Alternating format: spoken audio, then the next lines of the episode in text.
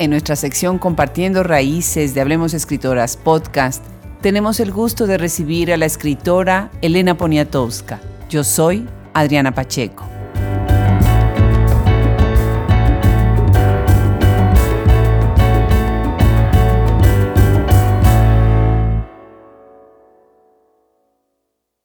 En la humedad gris y blanca de la mañana, sobre la piedra acanalada, las lavanderas tallan su ropa.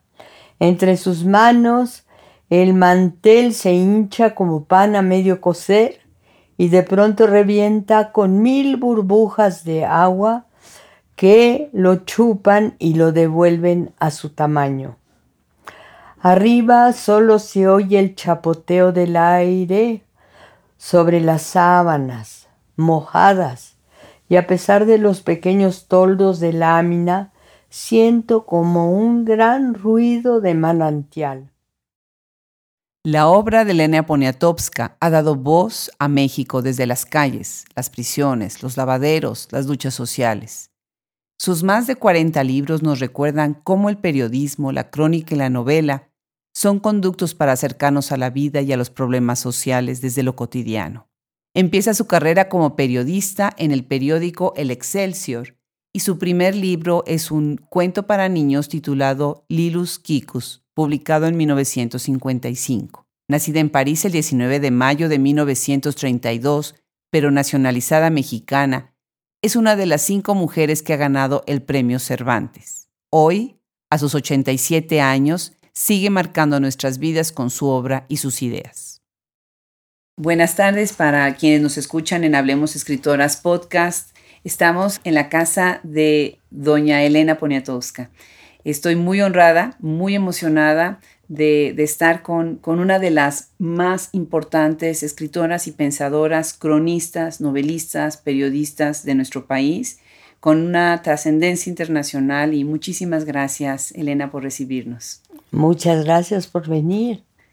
Pues al contrario. Bueno, pues voy a decir algunos datos nada más para las personas que nos escuchan. Este podcast se escucha en varios países en el mundo. Elena Poniatowska ha ganado más de 40 premios, preseas y doctorados honoris causa. Entre ellos, ni más ni menos, tenemos el premio Alfaguara en el 2001, el premio Rómulo Gallegos en el 2007, la presea Rosario Castellanos en el 2010 y el premio Miguel de Cervantes en el 2013. Y para quienes no saben, el premio Miguel de Cervantes es como si fuera el premio Nobel, pero de la literatura hispanoamericana. Pues cómo se acerca uno a platicar con una de las más grandes entrevistadoras y periodistas de la historia de México. La verdad es que yo misma siendo una eh, eh, periodista cultural o entrevistando de manera cultural, tengo muchas preguntas acerca de cuáles fueron los retos que usted vivió a lo largo de, su carrera, primero como periodista y después como cronista. ¿Cuáles siente que son los retos más importantes de alguien que se dedica precisamente a recolectar la memoria histórica de la... Bueno, lo difícil era este, ser aceptada como mujer. En, me inicié en el Excelsior en 1953. Usted no había nacido. y entonces este, había eh, se les ponía a las mujeres al lado de su nombre, MMC, mientras me caso. Se decía que iban a estar allí de veras mientras se casaban, lo cual eh, sucedía. Pero bueno, creo que el hecho de quedarme más tiempo hizo que me subieran de categoría, que pasara yo de la sección que se llamaba sociales del periódico Excelsior, que entonces dirigía Rodrigo de Llano, a la sección de información y a la sección de opinión. Y eso fue muy bonito para mí porque ya dejé de hacer crónicas de sociales, aunque sí me gustaba a mí, todo lo que fuera escribir me gustaba, y hacer crónicas de sociales también me divertía porque le, para que no fueran todas iguales ponía pues la del sombrero más bonito, la del vestido más este que así, y entonces a, veces ponía yo maldades porque ponía paparuchita o periquita con el precioso vestido de siempre. Entonces luego me arrepentía de decir maldades, pero a veces era para romper un poco el tedio de una crónica de sociales. Y me imagino que así iba también acumulando lectores que estaban buscando esas travesuras. Y pues uno nunca tiene mucha conciencia. Yo creo que eso sí se da en Estados Unidos, que el número de lectores pues facilita la estadía de un periodista en un periódico, pero en México no teníamos, no existía todavía ese tipo de, como igual sucede en la televisión, ¿no? Si hay muchos televidentes, pues un programa permanece, si no tiene, pues adiós, sale del aire. Claro, claro, definitivamente. Eh, en esta conversación que estamos teniendo, eh, nos vamos a sumar a la sección compartiendo raíces, porque usted tiene pues la nacionalidad mexicana, pero sus orígenes son eh, franceses y europeos. Ustedes llegaron de Europa a México cuando era usted muy niña. Sí, pero dice usted que mis orígenes son totalmente franceses, pero mi madre, mi segundo apellido, que siempre me lo quitan, quizá porque Poniatowska es tan largo, es mexicano. Mi apellido es Amor y mi madre es mexicana, pero tiene usted toda la razón en insistir en la extranjería porque mi mamá nació en Francia, mi abuela también nació en Francia, mi bisabuela nació en Rusia, entonces eran mexicanos que finalmente vivían de sus haciendas y que no le tenían un particular cariño a Emiliano Zapata, porque las perdieron. Sin embargo, pues eh, se puede decir que, que nunca, nunca se separaron totalmente de México, porque aquí estoy, ¿no? Aquí estamos mi hermana y yo, aquí nació mi hermano Jan, mi hermano, el que murió a los 21 años, sí. Oh, qué triste, qué triste. Sí, recuerdo, claro que sí, y la relación además con la, con la escritora Pita Amor, que eh, fue también, pues, es una conexión con México, con la cultura mexicana, ¿no? Sí, sí. Yo no sé a qué grado se sentía ella mexicana, pero sí creo que, que pues fue un personaje, hizo de ella misma una especie de personaje estrambótico, a veces aceptado y a veces rechazado pero que siempre inspiró mucha curiosidad. Y es algo que me llama a mí la atención porque ella tuvo dos hermanas, también dos tías mías, una fundadora de la prensa médica mexicana, Carolina Amor de Fournier, casada con un médico, por eso decidió que todos los libros que, que los estudiantes en la UNAM en esa época leían en inglés, era muy factible traducirlos al español. Entonces hizo una prensa médica mexicana realmente yo creo que muy valiosa. Y otra que tampoco se habla tanto de ella, quizá un poco más, es Inés Amor, la fundadora de la galería Inés Amor, que reunió pues a, a Diego Rivera, a Siqueiros, y me acuerdo que grandes personajes iban a comprar cuadros allí a la calle de Milán, donde está la galería, que fueron, por ejemplo, Orson Welles con la bellísima Rita Hayworth y subían las escaleras. Y ella, Inés, era buenísima para vender cuadros porque decía, no, no, ese que les gusta a ustedes, ese es mío personal, vine aquí porque lo están arreglando, pero no lo vendo.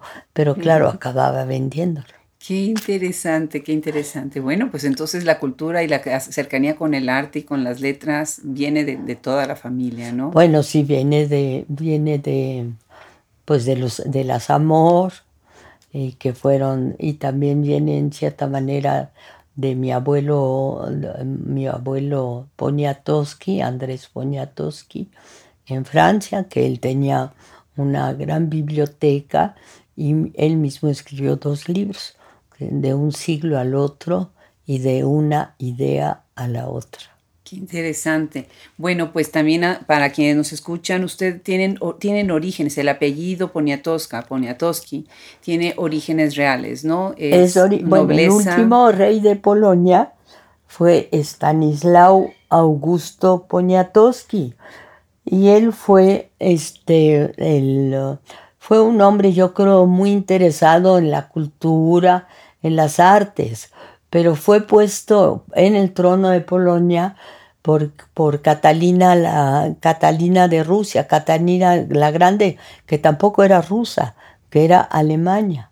Y es, ella era una, yo creo que un ser humano extraordinario porque todo el mundo te dice que ella hizo de Rusia un país enorme y conquistó a los turcos, bueno, los mató los conquistó, yo creo que se volvió muy mala persona porque a sangre fría, pero ella fue eh, una gran corresponsal de Voltaire, de Rousseau, de D'Alembert, de todos los, bueno, los filósofos, los enciclopedistas, que en México después tendrían una, una, enorme influencia, no solo en México, también en Venezuela, también Bolívar citaba mucho a Rousseau y yo no sé si a Voltaire, pero sí, sí hablaba muchísimo de Rousseau y la influencia en América Latina también fue importante. Definitivamente, definitivamente. Entonces llegan a México como familia eh, eh, y después empiezan a, reunir con lo que es pues, la sociedad de México, a crecer con lo que son los distintos ambientes de México, pero en algún momento usted se enamora de, de, esta cultura popular y de la gente y de las costumbres y de, los, y de la manera de hablar el español ¿Qué sucede? ¿En qué momento? Bueno, yo creo que seguramente me marcó el hecho de aprender español en la calle. Yo dije hasta muy tarde, yo vide. Nunca podía decir ciudad, siempre decía ciudad. Un montón de palabras las decía mal. Y yo creo que es que aprendí español pues con las muchachas en la casa. Y luego también las escuché. Me gustaba muchísimo. Me gustaba muchísimo cómo hablaban, sus expresiones y su vida y luego su generosidad, porque se ocupaban de uno o de mi hermana y de mí sin pedir absolutamente nada. Y tuve, tuve yo creo que una gran afición por las azoteas y las sábanas que vuelan en las azoteas, los lavaderos, todo eso ya desapareció Ahora lo suplen unas máquinas, la lavadora y la secadora, que se tienen que comprar en Sears porque ahí siempre hay un señor que las arregla. Exactamente. Y entonces este, tuve una infancia muy bonita en que podía uno salir a la calle, incluso yo patinaba en la calle de Guadiana. Y tuve una cercanía con, con muchísima gente, lo cual me ayudó después en la, cuando entré al Excelsior, el Excelsior también era pues muy elitista, no se podía, había una página de crímenes y una página de, bueno, asesinatos, de mató a su mamacita sin causa justificada, o entre fumada y fumada el general X prohíbe el uso de la marihuana y él era marihuana. Pero lo, pero lo que sí eso fue el, ese periódico, pues aprendí, aprendí, aprendí cosas porque aunque, aunque no se hablaba sino de crímenes ¿no? Y, no, y la pobreza decían que denigraba a México, recuerdo que Carlos Fuentes y yo ya éramos muy amigos porque nos veníamos en los bailes que daban las embajadas. Él me sacaba a bailar y bailaba mal me daba de pisotones, pero nos queríamos, nos queremos, todavía yo pienso en él y me da una enorme tristeza. Y él recuerdo muy bien cómo, cómo escribió La región más transparente, porque se sentaba al lado de las madres de familia y les preguntaba, ¿y, ¿Y qué perfume usa su hija? ¿Y, ¿Y qué es lo que más gusto le da? Les hacía verdaderas entrevistas que retenía y me decía, regreso a mi casa, incluso a las 5 de la mañana escribo todo lo que me dijeron y luego ya me levanto a las 2 de la tarde. Entonces así escribió, pues por lo menos la región más transparente, su primer libro. Qué bonita anécdota y qué bonita historia y qué bonita amistad, ¿no? De tantos años. Sí, sí. Bueno, después ya no lo vi tanto porque se fue a vivir, ya se fue a vivir a Europa. Y eh, cometió un error porque se fue a meter a Inglaterra en vez de hacer lo que hizo Vargas Llosa. Vargas Llosa se fue a, España. España. Y, y, y Fuentes se aisló en Inglaterra para que no lo molestaran mientras que, que Vargas Llosa hizo pues grandes relaciones en España. Claro, cierto, cierto. Ahora que está hablando sobre las relaciones y los contactos, eh, recuerdo bien que había una amistad, en una entrevista habla sobre una amistad con Arreola, ¿no? Y con Arreola también compartieron, Carlos Fuentes y usted. Sí, pero yo, yo, yo no tengo ninguna a, priori o a posteriori mejor.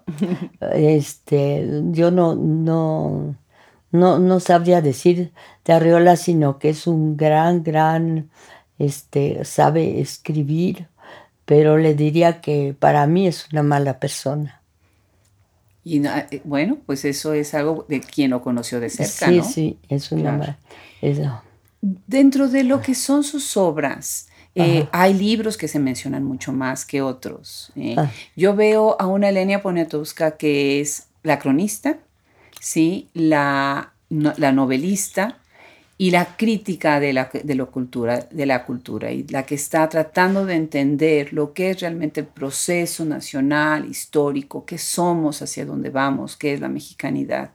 Y una parte que me llama mucho la atención es su gran cariño por la Revolución Mexicana y los libros que, tiene escritos, bueno, por ejemplo, Las Soldaderas, ¿no? que es un libro precioso, Tinísima, ni se diga, ¿no? Hay otros muchos libros de esa época.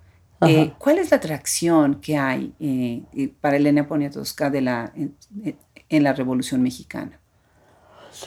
Bueno, sobre todo, pues yo creo que mi atracción fue por la gente de la calle, la gente que, a la que yo no tenía acceso y que me daba informaciones que consideré tesoros, porque mi clase social, pues para mí era previsible.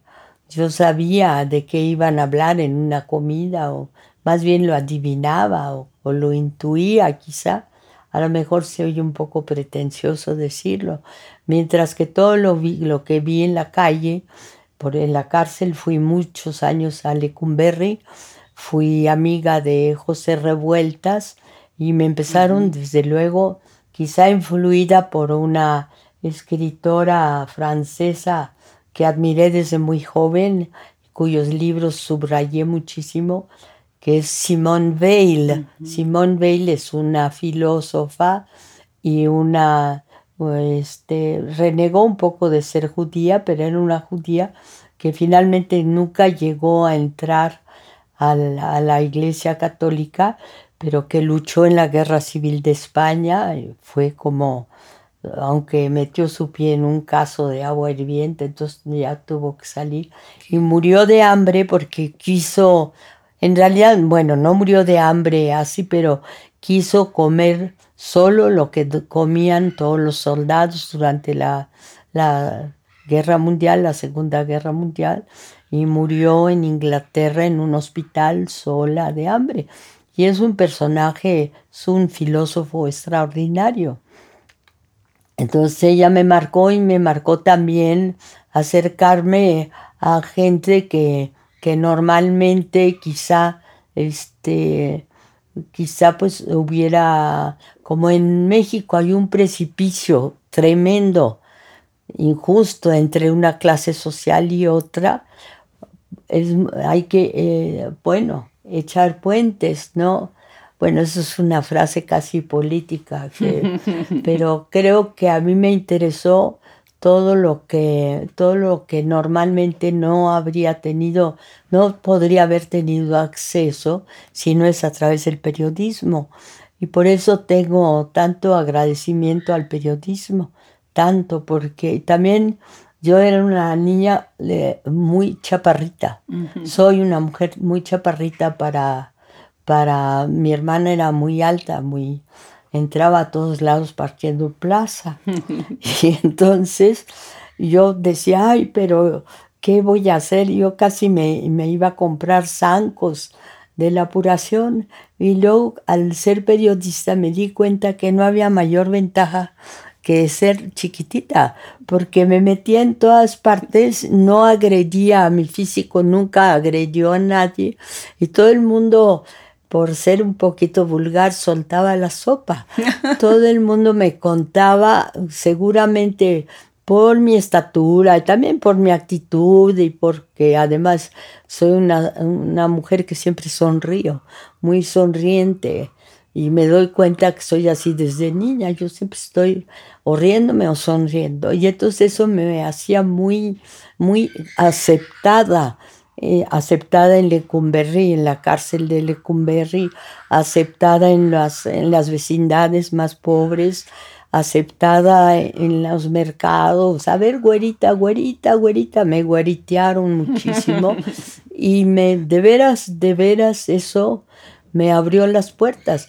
Entonces lo que más odiaba de mi persona, que era mi estatura de 1,57, pues ahora la bendigo porque pues me convertí en un ratón, un ratón que entra a todos lados y que nunca fue, nunca, yo nunca me cerraron una puerta, nunca fui maltratada, nunca me sentí, además me sentí igual a todos los que andan en la calle, ¿no? Yo era, soy una más.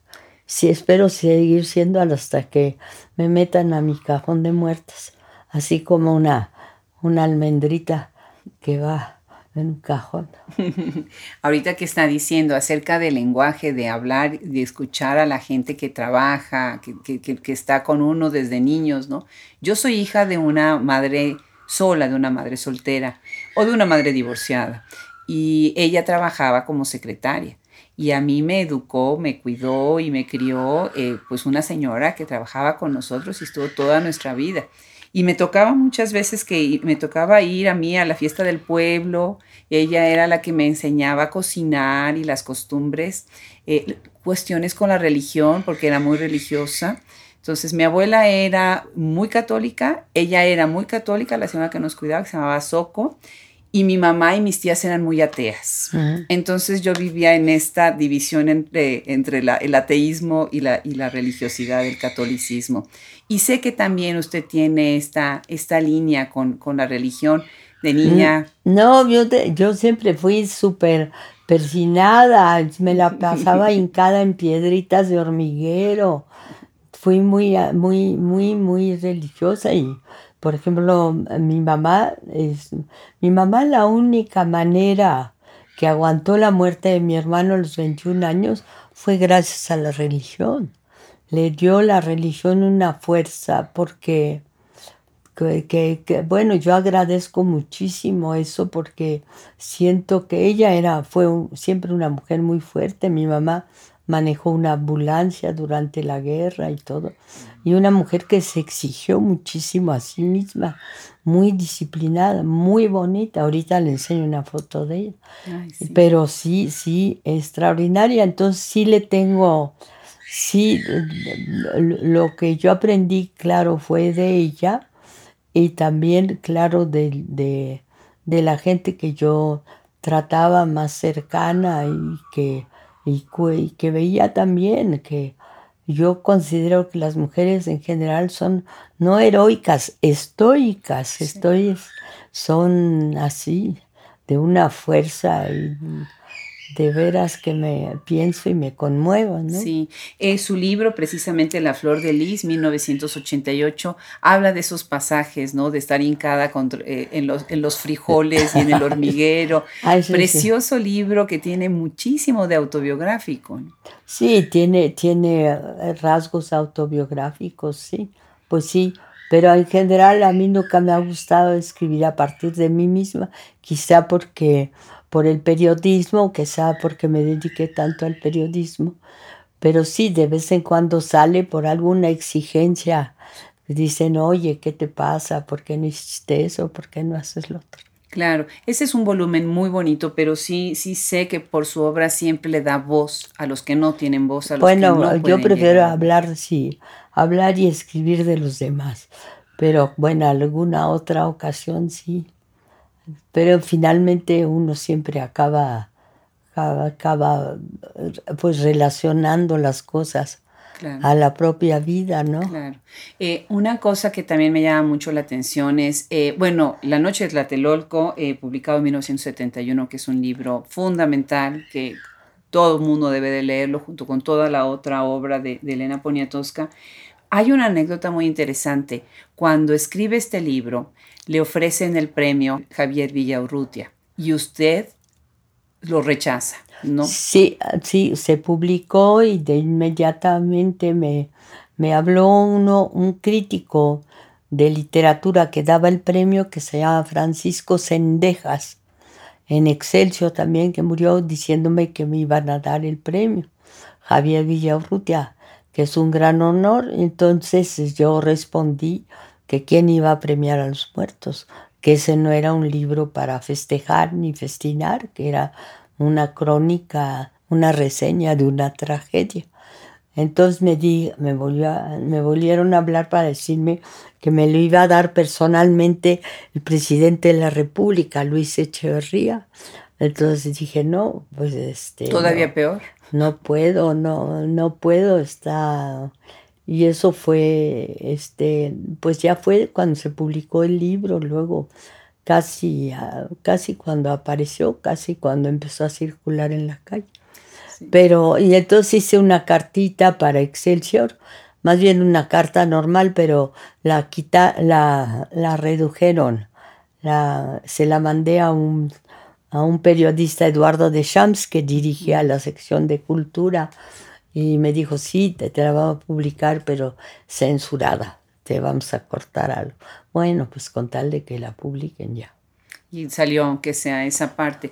Pero sí. estoy de acuerdo en que en momento no era, la obra no era esa la intención. No. Y además en la importancia de la obra que se volvió un reto, ¿no? Y yo quiero, quiero darle las gracias precisamente por esa valentía porque yo sé que con su obra ha tenido que traspasar eh, muchas barreras para, en la cuestión política para las mujeres y le ha dado voz a mucha gente que nunca hubiera podido tener voz, ¿no?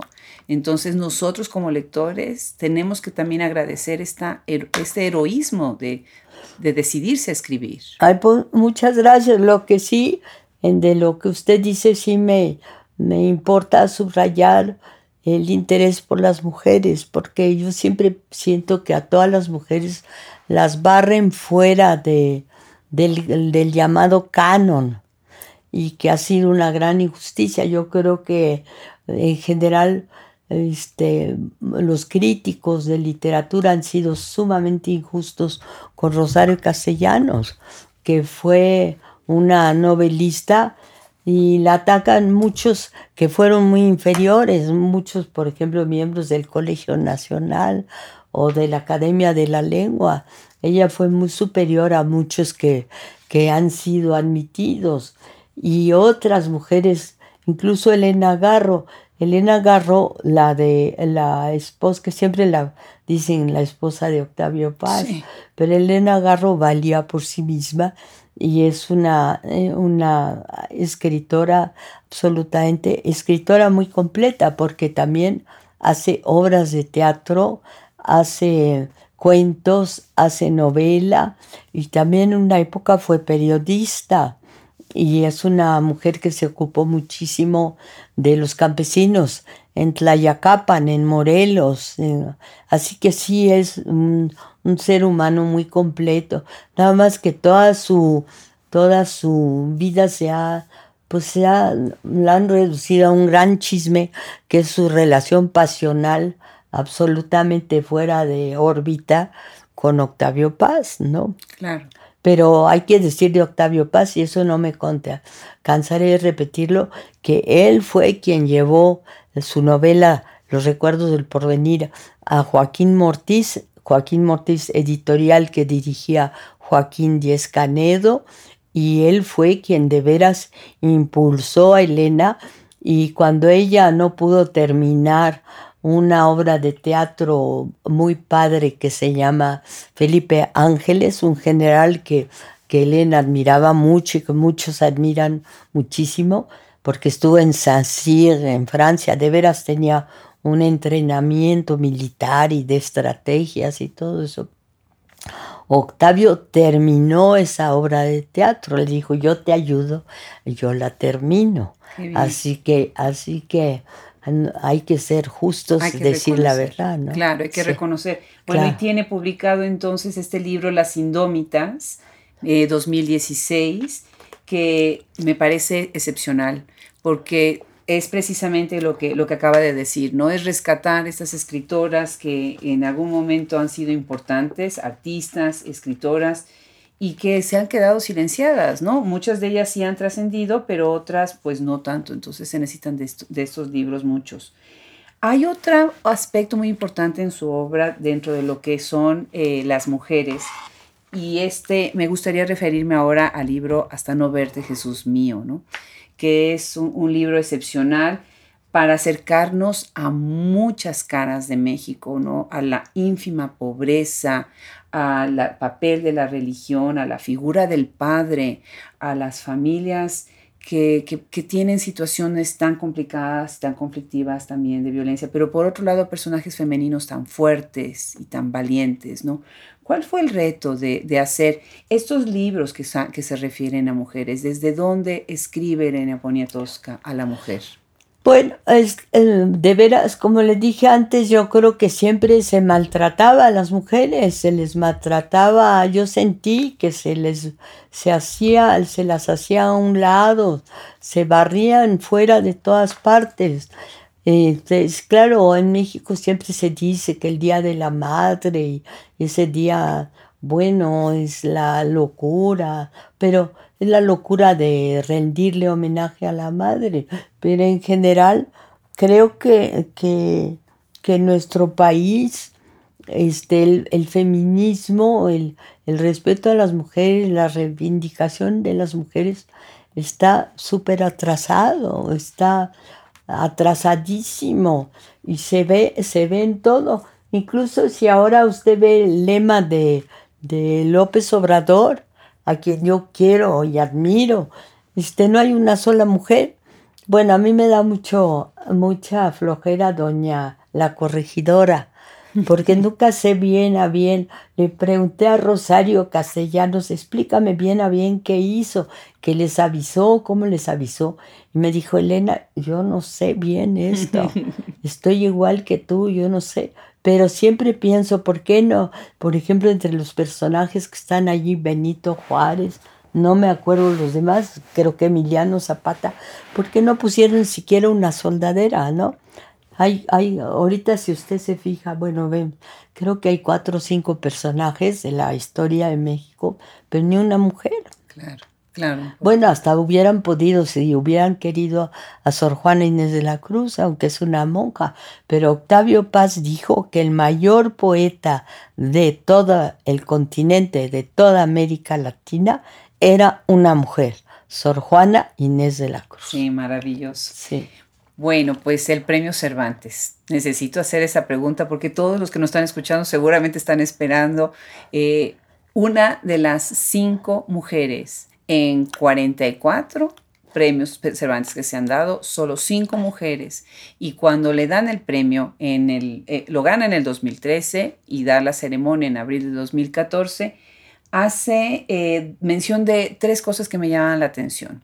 La primera abre haciendo una referencia a Gabriel García Márquez y agradeciendo o dándole reconocimiento a Gabriel García Márquez. Después habla de las tres Marías, que son precisamente eh, las tres que, ganan el premio Cervantes antes, María Zambrano, Dulce María Loinás y Ana María Matute. Y después, con otros temas, ¿no? empieza a hablar sobre los dichos populares para meter de manera muy sutil el tema de los feminicidios y de la violencia contra las mujeres. Y me permito citar lo que, lo que dice en la ceremonia. Dice, Cuchito Cuchito mató a su mujer con un cuchillito del tamaño de él. Le sacó las tripas y las fue a vender. Mercarán tripitas de mala mujer. Y después dice, todavía hoy se mercan las tripas femeninas en México y en el mundo, ¿no? Esa es una oportunidad en un foro en donde usted toca un tema bien importante que es pues precisamente este tema de la violencia de género y por otro lado el tributo de lo que es la literatura, ¿sí? Para hacer visible todo lo que es pues, la sociedad y los problemas de la sociedad.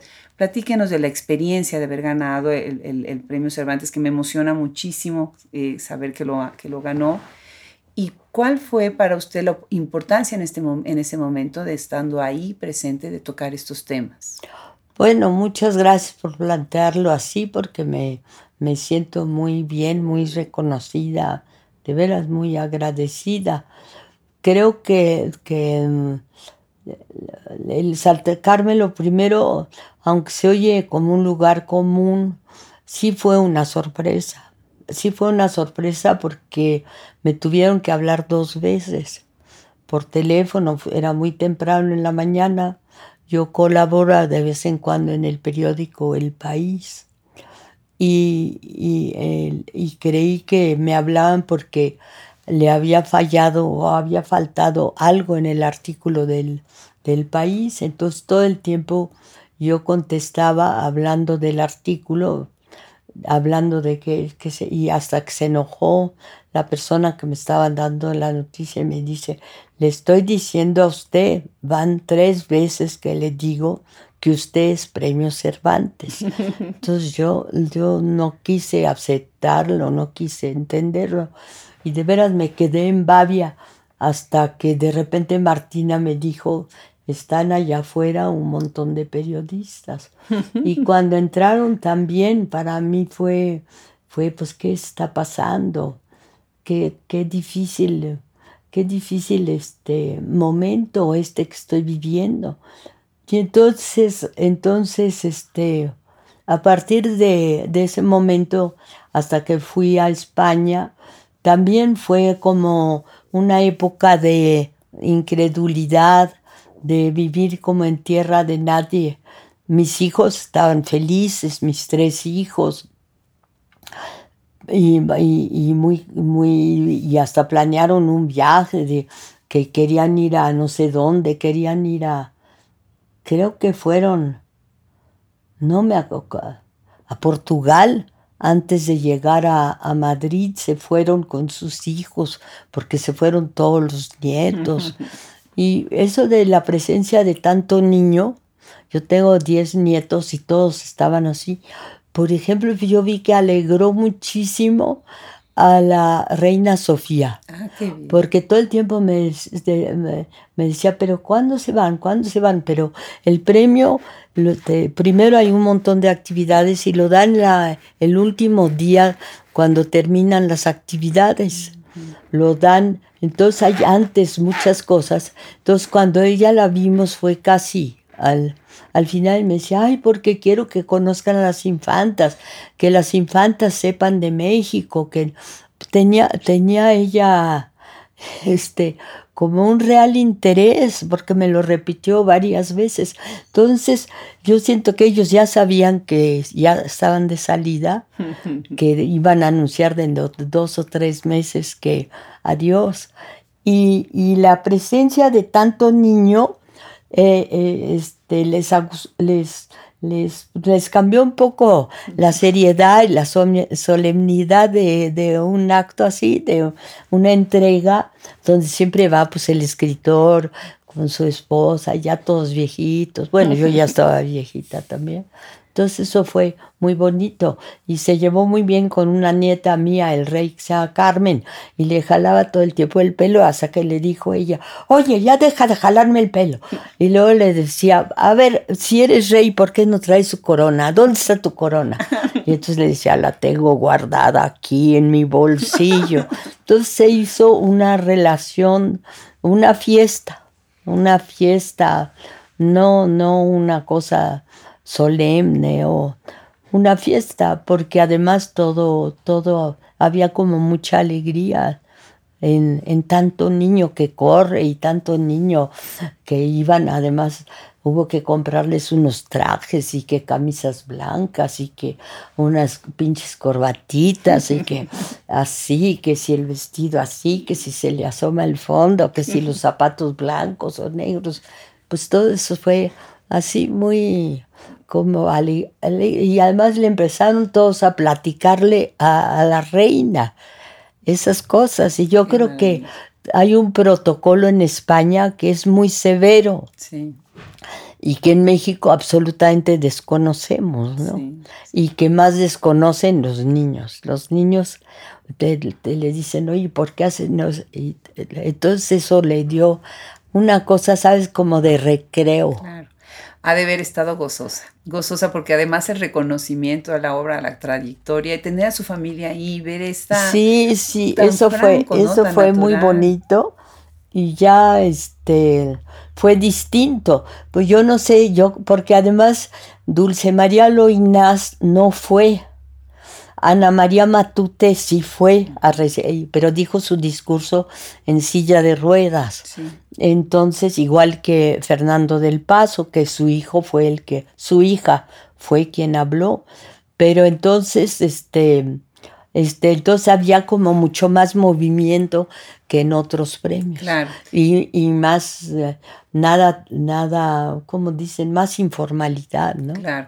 Y después usted lo gana Ida Vitale, ¿no? Este año. Este sí, sí, pero ella ya es en otras circunstancias, yo creo, ¿no? Sí, sí, definitivamente ella más como poeta. Y las mujeres, el haber aprovechado, porque fue fuerte lo que dijo cuando está hablando precisamente de la violencia, ¿no? Fue, yo creo que para muchos, ¿no? Una sorpresa que se hubiera aprovechado ese momento para hablar de este problema de, pues de precisamente de la violencia de género. Sí, yo creo, yo creo que sí, pero yo creo que cada vez ahorita, este año, todo el mundo está hablando de eso. Desde enero yo he visto que hablan muchísimo de, de la posición de la mujer y yo creo que hay que seguir hablando. Yo creo que es apenas la punta, la flecha, la punta para seguir hablando de eso y además para rescatar a mujeres. Yo nunca me he, nunca he entendido cómo Rosario Castellanos no estuvo, no fue este, votada o como se dice, seleccionada para ser miembro del Colegio Nacional, porque lo merecía mucho.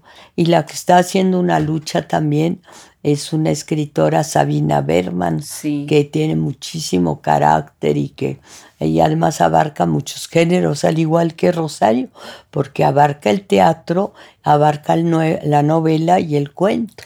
Sí. ¿A qué hora escribe? ¿Cómo escribe? ¿Cuál es su rutina para pues escribir? Pues escribo todo el día, a mí más a, a, esta edad de 87 años, pues lo que hago es escribir, porque además siempre tengo una obligación, eso te ayuda mucho el periodismo, que es la obligación de entregar, la obligación de, de, de comprometerte. Entonces, este, pues mi vida, yo puedo decir, es escribir, ¿no? Es como Además, una vez cuando, desde hace muchos años, porque una vez a mi hijo Felipe, mi segundo hijo, le pidieron que en la escuela, en la primaria, que hiciera un retrato de su mamá.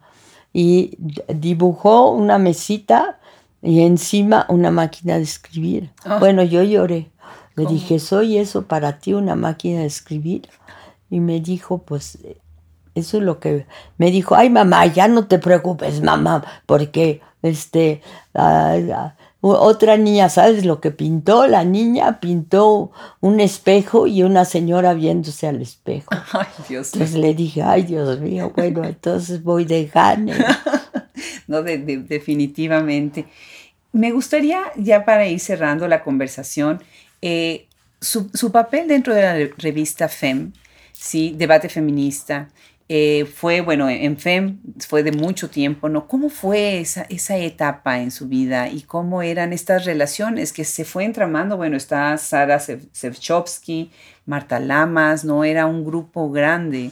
Bueno, eh, primero eh, se inició con un viaje en autobús de Margarita García Flores, una gran, gran amiga a quien no se le ha hecho justicia, que fue directora universitaria de una gaceta universitaria, una mujer extraordinaria que hizo también muy buena periodista, que hizo varias entrevistas con Alaide Fopa, que era una poeta y crítica de arte guatemalteca con una capacidad de entrega verdaderamente admirable, que se mataba por los demás, se mataba trabajando. Y me acuerdo cómo manejaba mal su automóvil a la IDE. Entonces ellas dos decidieron lanzarse a hacer esa, esa revista, lo cual era dificilísimo, porque se imagina lo que cuesta hacer una revista. Así que ella la, la, la lanzaron y allí después,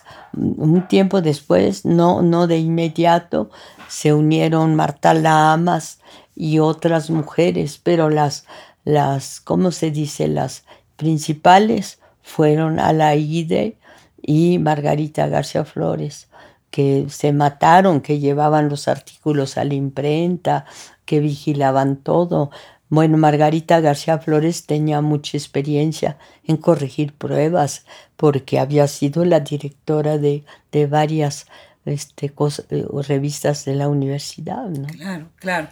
Y Elena Poniatowska, la cuentista, le tengo que contar una anécdota además, porque estaba yo en la librería El Sótano, en Puebla, comprando un par de libros que me faltan de los que, bueno, tengo casi todos los suyos, me faltaban un par, y en la caja eh, cuando ya estaba yo pagando, se acercó una jovencita, una señorita, a decirme, este, ay, se está llevando estos libros de, de, la señora Poniatowska, y ellos, ellos saben en la librería que yo entrevisto escritoras. Entonces eh, platicamos que yo iba a tener el gusto de, platicar con usted y entonces me dice, me dijo, ¿le puede decir por favor que lo que más me gusta de ella son sus cuentos? Ah, qué linda. Y me dio muchísimo gusto y después me platicó precisamente de esta nube, ¿no? De toda esta historia de la nube, que, que es una de sus historias, pero yo creo que ella no se Ah, pero esa es la vendedora de nubes, pero eso es un cuento para niños. Exactamente. Yo creo que ella como que no había relacionado con otro, entonces le pregunté, bueno, entonces, ¿cuáles son los cuentos de Elena Poniatowska que te gustan, no? Porque ya ahí estaba también hablando, pues, de, los cuentos para, niños, ¿no? Y después me dijo todos, pero entonces paso el saludo, ¿no? Tiene un libro precioso que se llama De Noche Vienes, que es precisamente una colección de cuentos. ¿Qué tanto, qué género le gusta escribir más? ¿Con cuál se siente más cómoda? y es una pregunta, pues, Tendrá muchas respuestas. No, me siento, lo que más he hecho en la vida son entrevistas. Lo que usted está haciendo ahorita muy, muy bien, ¿no? Entrevistas, pláticas, diálogos. Pero, lo, pero me gusta, creo que lo que siento que es más difícil es el cuento. Ahí puedo decir que el cuento, los cuentos del no en Llamas, de, Juan Rulfo. Juan Rulfo, pues son extraordinarios. También los cuentos de Arriola que usted mencionó al principio, o todos los textos, los que son insuperables, son los de Jorge Luis Borges, ¿no? Y hay otros cuentistas, no se diga otros, este...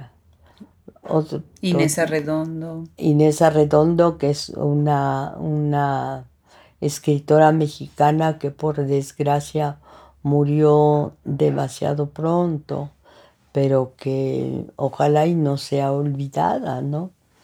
Y hay otras cuentistas. Hay una mujer, Emma Dolujanov, que estoy segura que usted no ha oído, que era una cuentista buena, Guadalupe Dueñas, una cuentista bien, buena, en fin, y con mucho sentido del humor, Guadalupe Dueñas. Le parecía como, mm, pues era una ser, un ser humano muy, pues muy especial, con mucho sentido de, la ironía. Sí. Así que sí, hay muchas, muchas... Este, es un reto escribir cuentos, ¿no? Y escribir cuentos sí, porque tienes que decir en pocas páginas algo y no colgarte como, como en, sucede, como le dicen la, la televisión o en la, en el radio, no te vais a colgar, no te cuelgues, no tardes, no dures. Claro. Sí. Claro. Para cerrar esta entrevista, ¿nos podría leer un fragmento? Tiene un cuento que se llama Las lavanderas. Sí, claro. Y es un cuento que a mí me gusta mucho porque pienso mucho en los lavaderos en Puebla, que está en el Paseo de San Francisco. Sí, he ido, he ido. Que eran los lugares, pues, donde tradicionalmente las mujeres iban a lavar la ropa de ajeno, ¿no? Como se decía. Ahora venden chalupas y hay restaurantes ahí, ¿no? Pero pues nos me encantaría si nos, sí, si nos lee un fragmento. ¿Quiere, cuál, nomás el principio? Yo creo que sí, la primera parte. Bueno.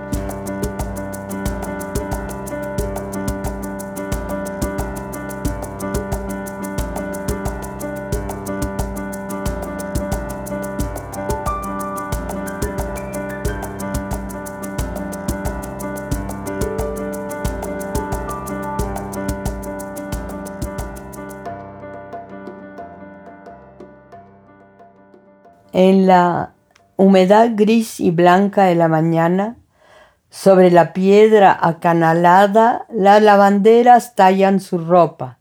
Entre sus manos el mantel se hincha como pan a medio cocer y de pronto revienta con mil burbujas de agua que lo chupan y lo devuelven a su tamaño.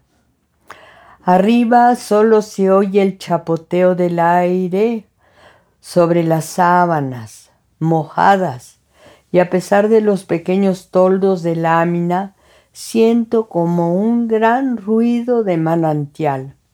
El motor de los coches que pasan abajo, en la calle, llega atenuado. Jamás sube completamente. La ciudad ha quedado atrás, retrocede, se pierde en el fondo de la memoria. Precioso. Pues este ha sido verdaderamente un honor, un gusto. Yo le tengo que confesar que estaba nerviosa, bastante nerviosa, y, estoy muy... Pero ¿por qué si yo hago lo mismo que usted? Pues sí, pero bueno, pero a otra escala. Y además me caigo de viejita, las viejitas ya, bueno, al menos de que tengan un genio espeluznante, pero en general se supone que las abuelitas son más buenas personas. ¿no? Si hubiera entrevistado a María Félix, sí hubiera tenido razón de asustar. Como usted lo hizo, que la entrevistó, ya debe haber sido toda una experiencia. Sí se enojaba. Se enojaba y regañaba. Bueno, era, era, bueno, era de armas tomar. ¿no? Ya lo creo, una personalidad muy fuerte. Pues aquí, atrás de, de, de doña Elena Poniatowska está el premio Cervantes. Estamos rodeadas de libros es una biblioteca preciosa, se ve que es una casa que inspira a leer y a escribir y para mí ha sido un verdadero gusto. Muchísimas gracias. Ah, qué linda, gracias.